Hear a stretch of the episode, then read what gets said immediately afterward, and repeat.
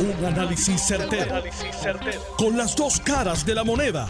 Donde los que saben no tienen miedo a venir. tienen miedo a venir. Esto es el podcast de Análisis 630 con Enrique Quique Cruz. El Tribunal Supremo de Puerto Rico, en una decisión que a mí no me sorprendió, eh, yo sabía de esas cosas que uno, pues, ha visto en el pasado y las ve venir en el futuro y las adviene en el presente. Pues si la decisión del tribunal apelativo era consono con lo que los jueces allá arriba querían, pues ¿para qué meterse? Y eso pues, una vez el tribunal apelativo tomó la decisión de darle paso a la a la candidatura de Ricardo Rosselló, pues ¿para qué el tribunal se va a meter en eso? Eh, yo, yo lo veía así, sin ningún problema. Pero ¿qué pasa? Que ese tribunal tiene unas mentes muy brillantes y otras ideologías más brillantes todavía. Y el juez, el honorable juez asociado Luis Estrella,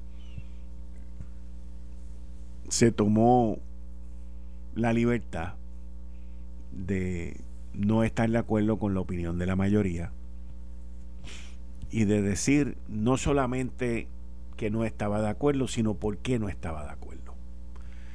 Y entró en una serie de detalles y en una serie de cuestionamientos que son extremadamente válidos en esta situación. Porque el que el pueblo lo elija a usted por right in no significa que usted puede estar por encima de la ley. Si yo mañana me mudo, bueno, vamos a decir yo no, pero vamos a decir si Dani el Machete Hernández se muda mañana para Madrid y lleva cuatro años en Madrid, y de momento el pueblo de Puerto Rico decide que Dani debe ser el gobernador de Puerto Rico y votan por él y lo eligen gobernador como rating. Y una semana antes de las elecciones, Dani viene a este programa y dice, bueno, si el pueblo vota por mí, pues yo saco mi machete y le meto mano a la gobernación. Y de paso resuelvo el problema de la playa de Rincón y de todos los líos que hay y corro con Tatito como comisionado residente, pues vamos para adelante. Y vienen y lo eligen. Pero Dani lleva un paquetón de años sin vivir aquí. Y entonces el juez estrella lo que dice es, mire, no importa cómo usted sea electo, usted tiene que cumplir con la ley, tiene que cumplir con los requisitos que, que, la, que la ley exige. Ah, bueno, pero es que yo fui electo. No, pero es que tiene que cumplir. ¿Y qué pasa? Que el Estrella tiene razón en su planteamiento. Lo que pasa es que aquí nadie quiere discutir las cosas con razón. Por eso es que Puerto Rico está como está. Porque, mira, ah, olvídate de eso, la mayoría manda, vamos a resolverlo y seguimos de ahí. No, no puede ser así. Mira lo que está pasando en los tribunales aquí. Ahí los otros días, el del, el del pues, el partido ese que sacó mil votos, pues desestimado. No hay problema con todo el revinche que formó. Los estudiantes que hace cuatro años irrumpieron en la reunión de, la Junta de, de, Síndicos de la Universidad de Puerto Rico que hicieron barbaridades, pues también no ha pasado nada. Y nosotros no podemos seguir viviendo en una isla donde no pasa nada porque pasa mucho. Y el juez Estrella trae unos planteamientos donde único yo tengo una duda, que los voy a discutir ahora más adelante con el licenciado John Mott, es que los planteamientos y los cuestionamientos que menciona el juez Estrella en su escrito de 50 páginas, yo creo, esta es mi opinión, yo no soy abogado, recuerden eso, yo creo que entra en el área de legislación, porque yo, en mi opinión, los tribunales no están para legislar, están para decidir, pero no para legislar. Así que ese, ese es mi único cuestionamiento y mi único planteamiento. Pero de que hay una controversia, la hay. de que aun cuando yo entiendo si el Tribunal Supremo en pleno, que son ocho jueces, hubiesen visto el caso como se debió de haber visto, en mi humilde opinión, porque esto es algo que el Tribunal Supremo lo debió haber visto con todo, o sea, el Tribunal de ocho, como quiera yo entiendo que la decisión hubiese sido la misma. No tengo duda de que hubiese sido la misma, pero hubiese preferido que se discutiera en el tribunal en pleno versus el tribunal del verano, que está compuesto por cinco jueces y la decisión fue de 3 a 2. Con Luis Estrella y la presidenta del Tribunal Supremo, Maite Orono, no estando de acuerdo con la mayoría del juez Galdo Rivera, Filiberti y Charneco, con mucho respeto. Así que, eh, porque, ¿por qué? Porque entiendo que es una controversia que va a continuar ocurriendo, que no tenemos el mecanismo legislativo para resolverla, porque esa vaina en Cámara, Senado y el Ejecutivo está bloqueada para cualquier tipo de controversia electoral que se vaya a resolver. Y esa ley, ese código electoral, lo que digo, en mi humilde opinión, no soy legislador, no soy abogado, pero en mi humilde opinión tiene que decir la siguiente oración. Toda persona electa tiene que cumplir con los requisitos de la ley o el código electoral antes, no después. Eso es todo lo que tiene que decir eso. Eso es todo. Lo que significa que tú no puedes salir corriendo. Dani no puede salir corriendo si lo eligen gobernador, alquilar un apartamento aquí. Eso es básicamente de lo que estamos hablando.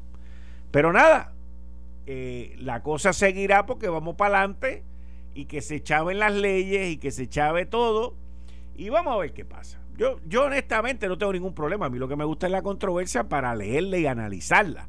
Compartirla con el licenciado John Mott, compartirla con el licenciado César Vázquez, que fue presidente de la Comisión Estatal de Elecciones, y con el licenciado Francisco González. Tres, cuatro puntos completamente distintos en ocasiones y ver lo que cada cual tiene que decir y después usted toma su decisión y, y toma, aunque muchos ya la tienen, fantástico, pero uno tiene que educarse y en este caso les recomiendo si tienen la oportunidad, aunque son 50 páginas, está duro leerse 50 páginas un martes, pero y máxime si uno tiene que cocinar y hacer 20 cosas en la casa, lavar ropa, lavar los carros y todo ese tipo de cosas, pero si tiene la oportunidad, léasela, porque está interesantísima, acertada y muy buena. Excelente opinión del, del juez Estrella. Bueno, entrando en el próximo tema, que es un tema del cual yo lancé un tuit más temprano, yo veo una carta con fecha de hoy, firmada por Andrés Rivera Martínez, de la Autoridad de Edificios Públicos. No lo conozco, no sé quién es que dice a todo el personal de la Unión de Empleados de Oficina y Profesionales del Centro Gubernamental Minilla. Interrupción del servicio de energía eléctrica.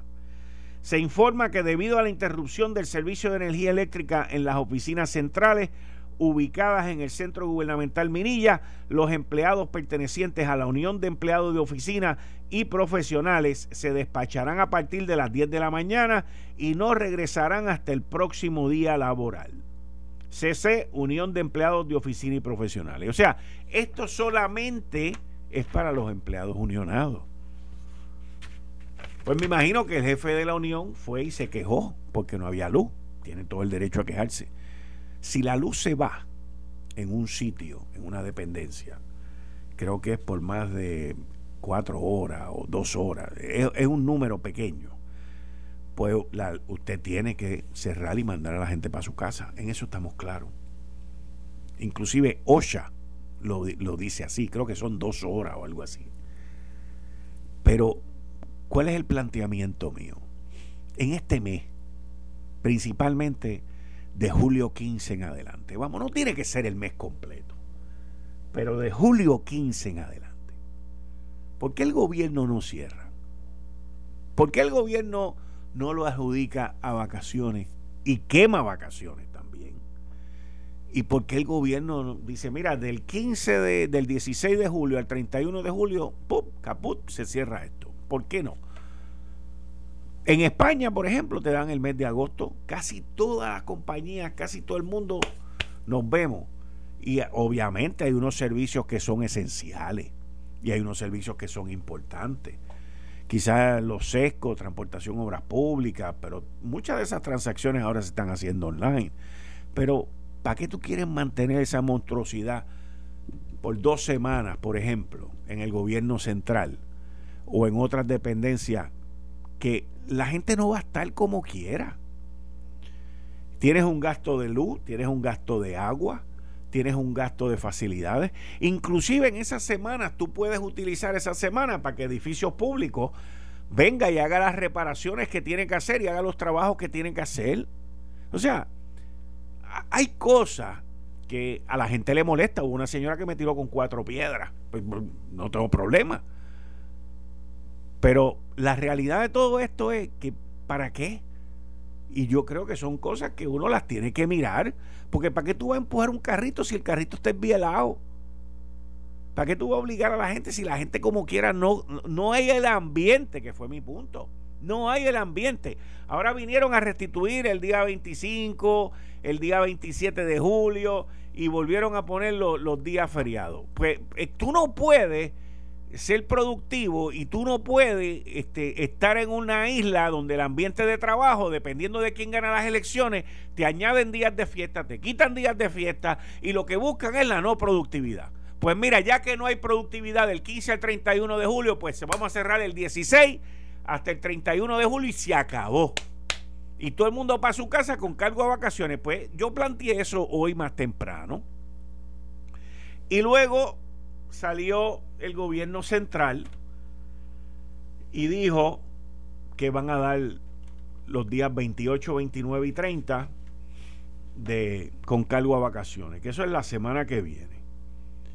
Y 28, 29 y 30 son el miércoles que viene. Miércoles, jueves y viernes que viene. Pues mira, y mucha gente me lo ha enviado como caerles encima. No, entiendo que, entiendo que hicieron lo correcto.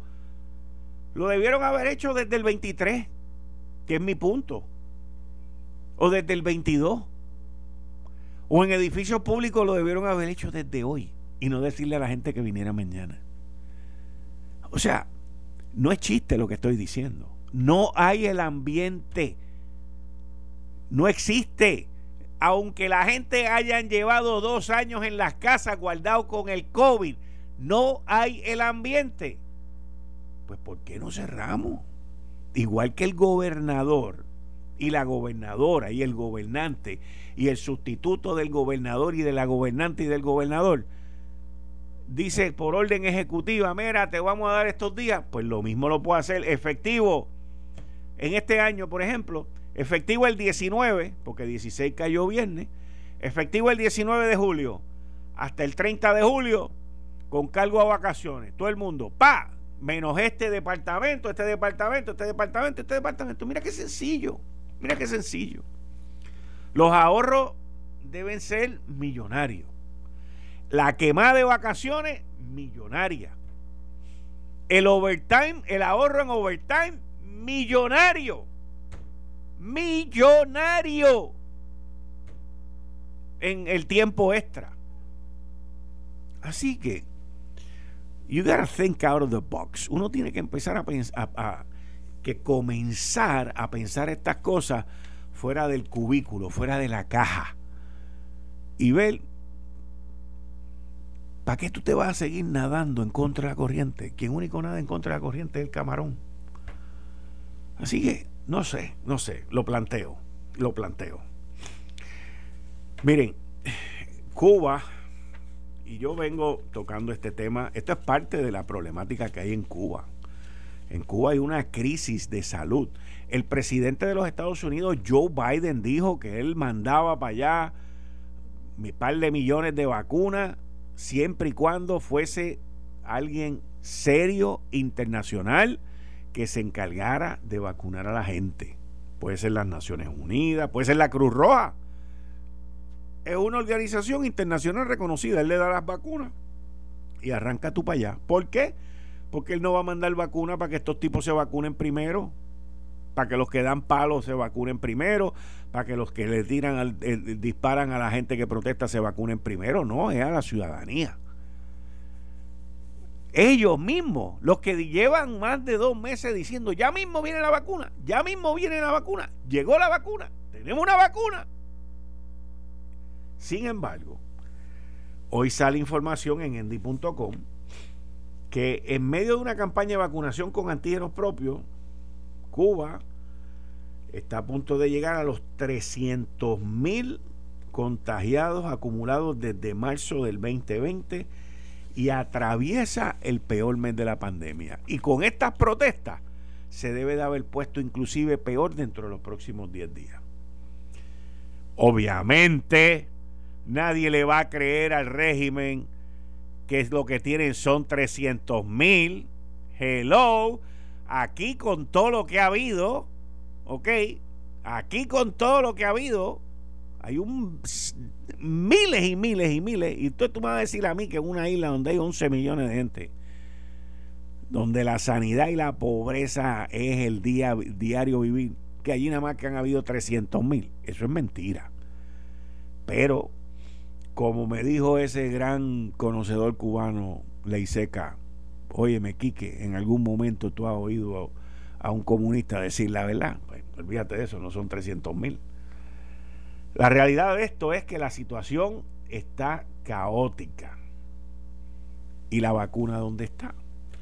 El problema que tienen muchos de estos países en Latinoamérica y toda esta gente es que mucha de esta gente han dependido de la vacuna china y de la vacuna soviética.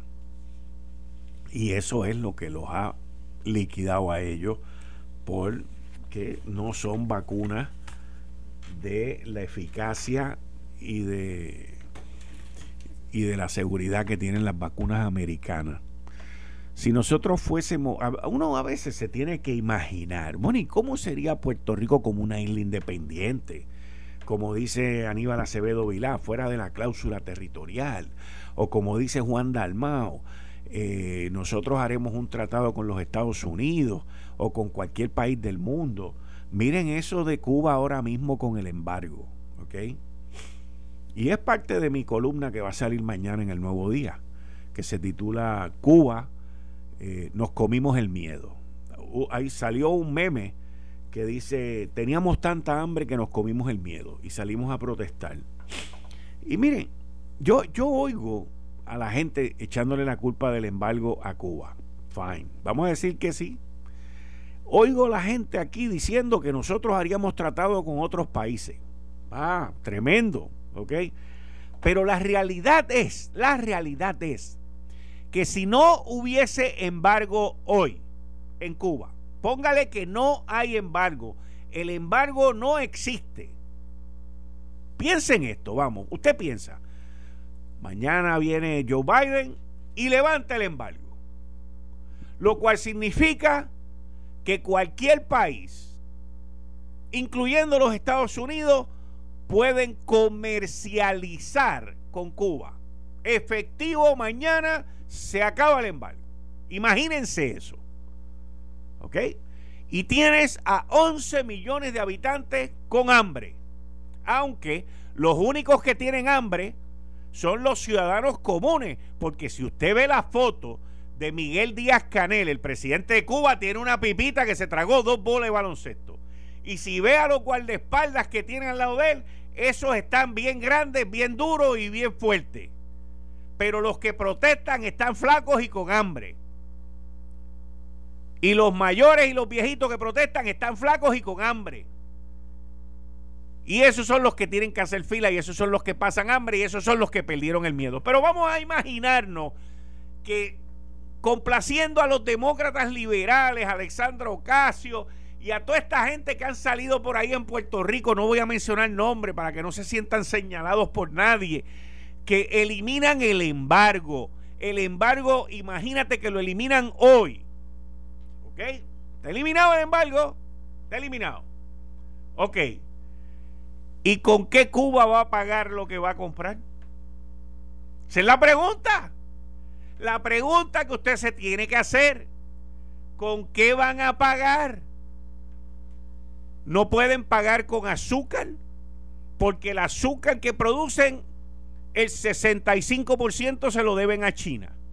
No tienen petróleo, no tienen agricultura. El 80% de los alimentos que consumen los tienen que importar. Entonces, dígame qué solución tiene el embargo. Quitarlo. Si no tienen dinero, la isla está quebrada, señores. La isla está quebrada. No tienen para comprar medicina. Ellos muy bien podrían comprarle vacunas a China ahora mismo o a Rusia. Podrían comprar mil barcos de comida para traerlos para acá y resolver el problema. Pero ¿cuál fue la solución que dio el gobierno cubano? Ah, vamos a permitir hasta diciembre que la gente que llegue a Cuba, que by the way, nadie está viajando, en sus maletas pueden traer comida, este, medicinas y todo eso. Pues, ¿De qué estamos hablando? Cuando usted oiga a alguien decirle, no, que la culpa es el embargo, sí, el embargo. El embargo que ellos tienen en la cuenta que no tienen chavo para pagar. Ese es el problema que tiene Cuba. Por eso es que la gente tiene hambre.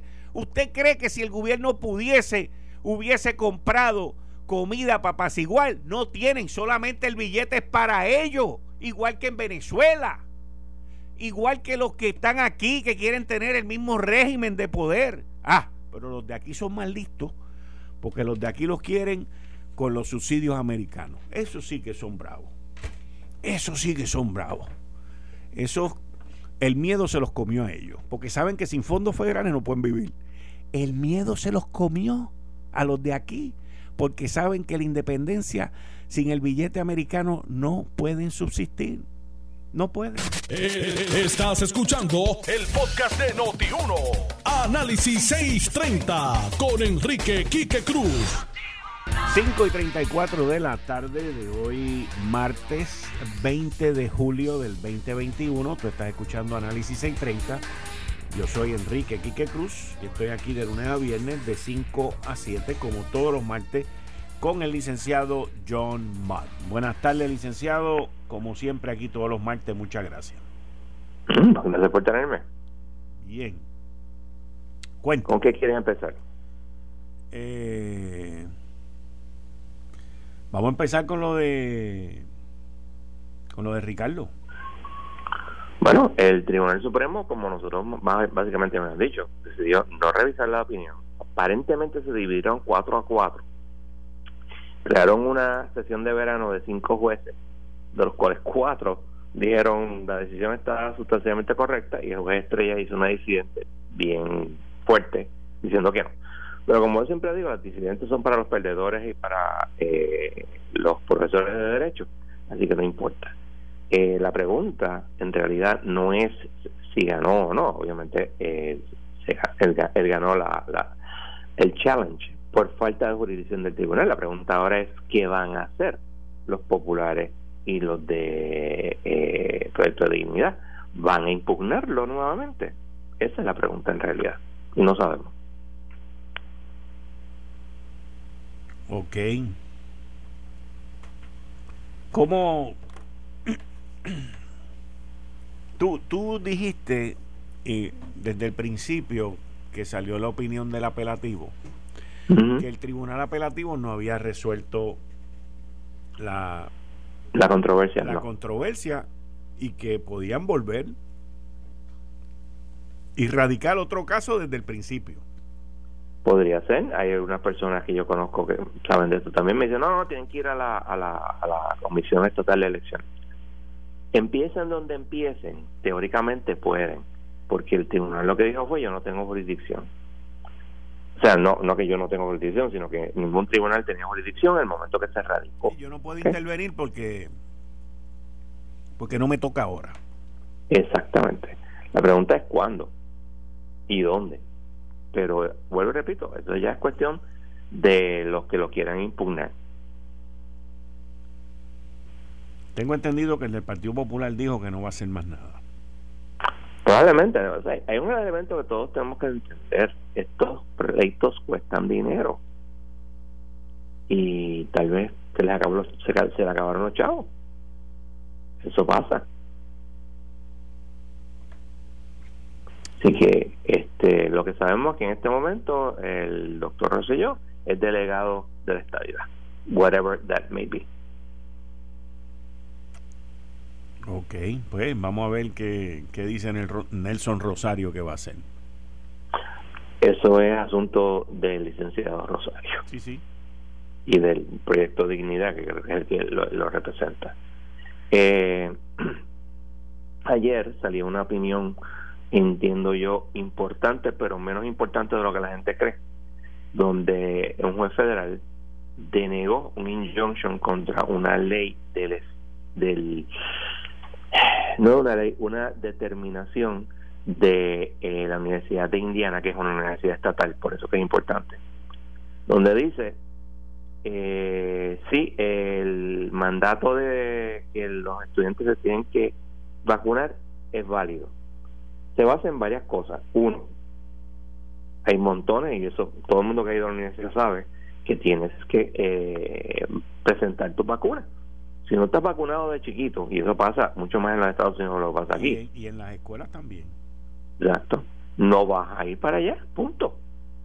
Entonces, lo segundo que dice, mira, aquí hay muchas cosas que los estudiantes pueden hacer. Uno, pueden pedir un, una dispensa religiosa, porque la universidad proveía para eso. Una dispensa de salud. Eh, podían este, no estudiar ese semestre porque este requisito era para el primer semestre. No sabemos si lo va a haber en el segundo. Eh, y tenía dos o tres otras eh, alternativas que tenía eh, el estudiante. Que no extrapolen esa decisión a, a una orden de vacunar la, la, la población entera. De hecho, el único caso que existe entre el Supremo de Estados Unidos sobre esto, que es el caso de Jacobson versus Massachusetts, es un ministro que se rehúsa a vacunarse en 1905, fíjate por ahí, la decisión fue del 7, porque dice, eh, por razones religiosas, y le impusieron una multa, porque no había uno, no estaba obligado a vacunarse, o sea, no lo iban a coger y vacunarlo, sino que tú no te vacunas, te multamos, y lo multaron. Y el Tribunal Supremo dijo que eso estaba, era válido, dado que había una emergencia de una epidemia de viruela. Para los que no lo saben, la viruela es muchísimo más virulenta en términos de, de, matar y eh, scar, este, dejar cicatrices físicas en una persona. Obviamente, afortunadamente, en nuestra vida nunca vimos la viruela. Creo que en el momento de los 80 se declaró que no existía la viruela en el mundo, excepto en los laboratorios de las grandes potencias para usarlo desgraciadamente como arma. Pero eh, en los tiempos antiguos una buena parte de la población moría, uno, y dos, los que quedaban vivos quedaban con cicatrices en, la, en los rostros y en el cuerpo. Es una situación muy diferente a la que tenemos con el COVID. Así que este, no, no, no, no se crean que porque algunas personas en el gobierno estén hablando de eso, eso vaya a ocurrir. Y si ocurre, sería una tragedia, porque yo fui primero a ponerme en fila para vacunar, pero eso es una cosa a que me obligue. Yo no entiendo la parte de los derechos de que no obliguen y todo ese tipo de cosas, pero me gusta mucho las acciones que tomó Manuel Macron, eh, Emmanuel Macron en Francia. Muchas de ellas no serían válidas en los Estados Unidos, recuerda. Está bien, pero te estoy diciendo. Ah, y otra cosa que te, voy, que te voy a decir. Imagínate tú en Puerto Rico, si tú vas a hacer un mandato de que tienes que vacunarte, y entonces tienes que establecer una de, una eh, deferencia, no deferencia, sí, lo que no tiene que vacunarse, por ejemplo, una persona que tiene eh, objeciones religiosas, por ejemplo, testigos de Jehová y varias otras grupo. Entonces, ¿cómo tú vas a procesar la parte física de cómo tú vas a procesar eso? Aquí que es cuando hacen cualquier cosa y, y, la, burocracia simplemente no puede hacerlo. Pues, Después tienes que hacerlo en términos médicos. Pues entonces, hay, hay, yo entiendo hay parte médica y, y entiendo, eh, inclusive hay pacientitos, hay menores de edad que por cuestiones médicas no pueden ser vacunados. Esa parte yo la entiendo y, Y cuando yo digo que todo el mundo se debe vacunar, no me refiero a los que no pueden por cuestiones médicas. Y yo estoy de acuerdo contigo, todo el mundo se debe vacunar. Pero, pero, si yo, yo no voy a obligar a nadie. Yo lo que estoy, yo lo que estoy diciendo es, pues los que no se vacunan no pueden ir a los conciertos, no pueden ir a las iglesias y congregarse y no pueden hacer un montón de cosas porque ya el gobierno de aquí lo hizo con las iglesias. Estamos en una en una situación de emergencia. de las iglesias, en mi opinión, fue ilegal. Hay ya decisiones del Tribunal Supremo de los Estados Unidos que básicamente te dicen que no, que no se puede. O sea, tú no puedes este, decir, o sea, yo te digo así categóricamente que la primera enmienda prohíbe que tú digas, bueno, si no te vacunaste no puedes ir a la iglesia, porque eso está interfiriendo con las determinaciones de la iglesia. No, pero no, es que no puedes ir a la iglesia, es que no te puedes congregar en ningún sitio. Ok, perdona que sea tan técnico. No, no, pero una cosa. Which is good, es bueno. Una cosa es que tú digas, nadie que se, no se haya vacunado se puede congregar con más de 50 en un lugar de con más de 50 personas o algo así. A tú decir que no, no puedes ir a la iglesia. ¿Por qué? porque en el primero estás neutral. Eso incluye los restaurantes. Pues, eso es lo que estoy diciendo. No te puedes congregar. tal vez, tal vez podría pasar el Constitutional Muster por un tiempo limitado. ¿Qué? Por el próximo año. Posible, maybe. Pero también tienes otro problema. No otro problema, hay una manera mucho más sencilla. Pues acuérdate que el, el, el, la prohibición de la primera enmienda es contra el gobierno si yo soy un restaurante, yo digo, mira, si tú no me traes prueba de, vacunación, tú no entras ahí. Pues, ¿Ok? Y entonces, pues, eso es una determinación de la empresa privada y nadie se puede meter. Y así sucesivamente. Pero ya cuando tú lo pones a nivel de gobierno, ahí es donde empieza el problema. Porque la constitución protege contra las acciones del gobierno, pero no necesariamente contra las acciones privadas. No puede haber congregación. Punto. Si usted no, no se puede congregar. Hay que considerarlo y hay que examinarlo. tú lo que, tienes, tú lo que tienes que hacer es dividir y no lo y lo tienes que hacer es, o sea, este grupo, este sector de nuestra sociedad puede hacer esta, puedes ir a los juegos de baloncesto, puedes ir al cine, puedes ir aquí, puedes ir allá y los que no, pues lamentablemente no pueden entrar. No puede haber una congregación y ya está. Y no es religiosa, de nada. No puede entrar al supermercado porque ahí hay más de 50 personas. Entonces, fíjate lo que yo la, la respuesta mía. ¿Por qué si antes yo podía, si no estaba vacunado, con una mascarilla y los distanciamientos, todas esas basuras, porque ahora ahora no puedo?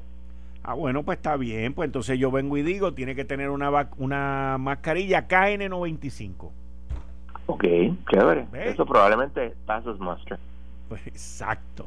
¿Ves? Entonces, todo, todo lo que tú vengas de allá para acá, yo voy de aquí para allá.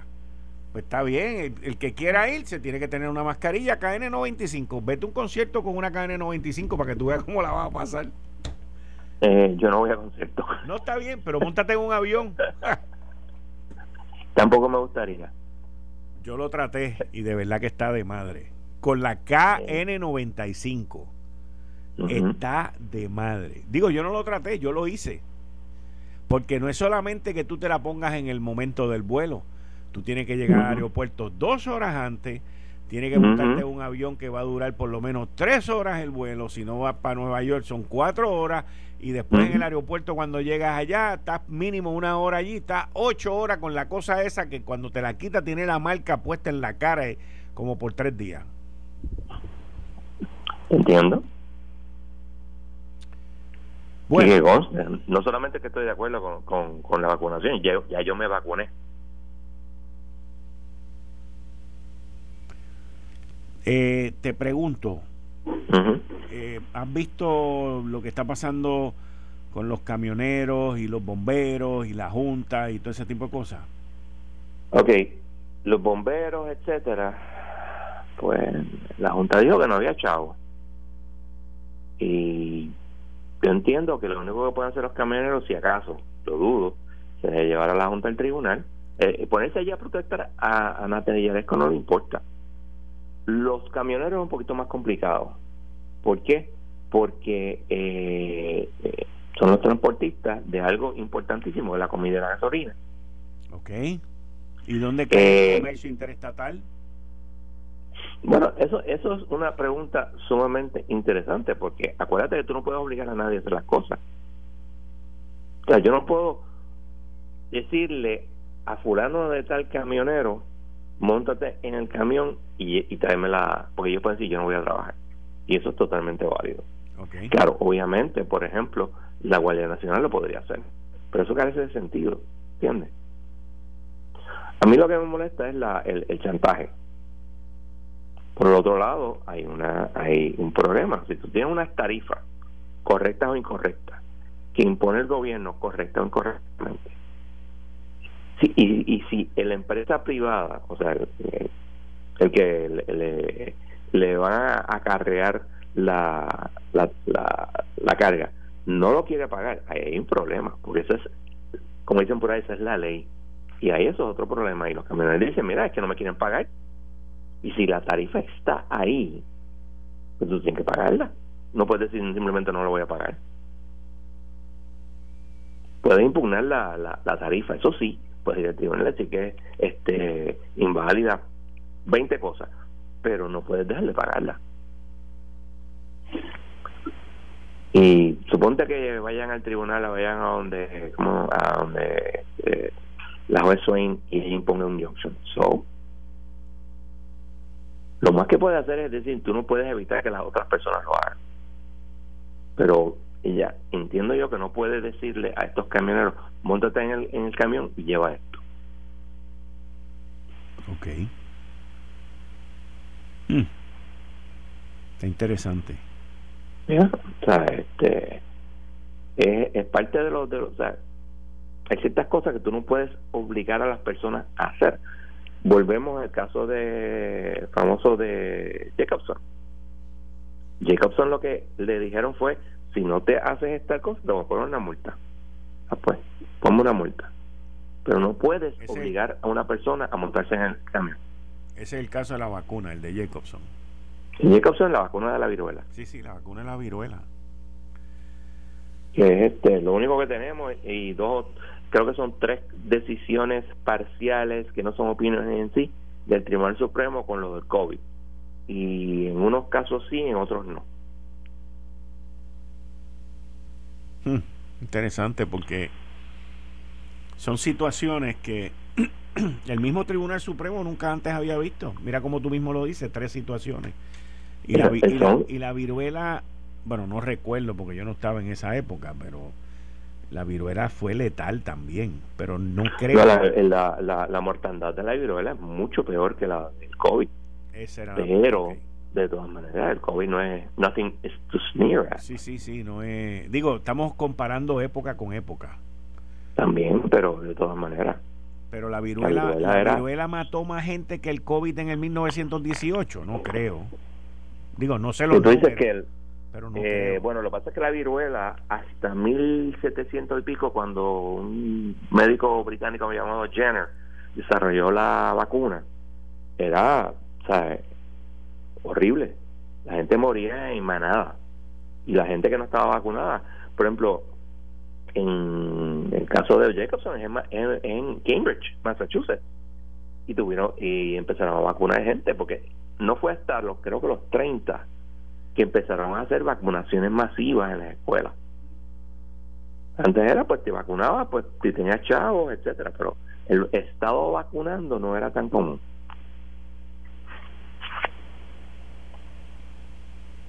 Hmm.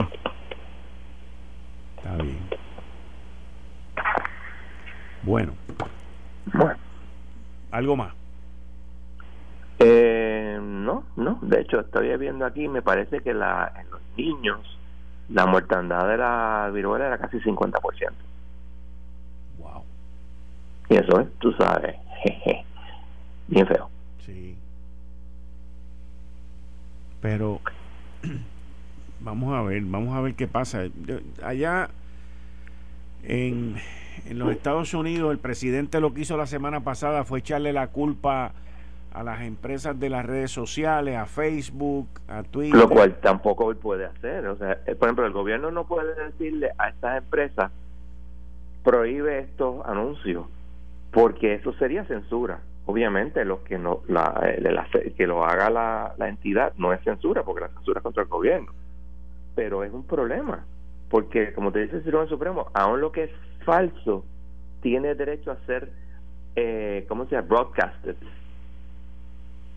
y es horrible el, oír eso, pero es cierto. La libertad de prensa te requiere que tú permitas que cosas que son probablemente falsas o patentemente falsas se digan por ahí.